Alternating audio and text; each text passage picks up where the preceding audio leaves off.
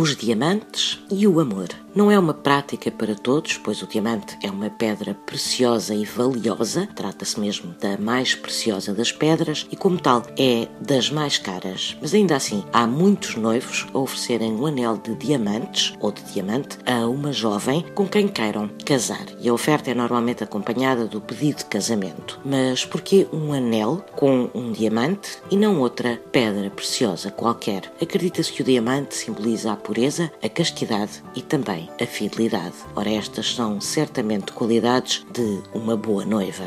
E não há duas, sem três.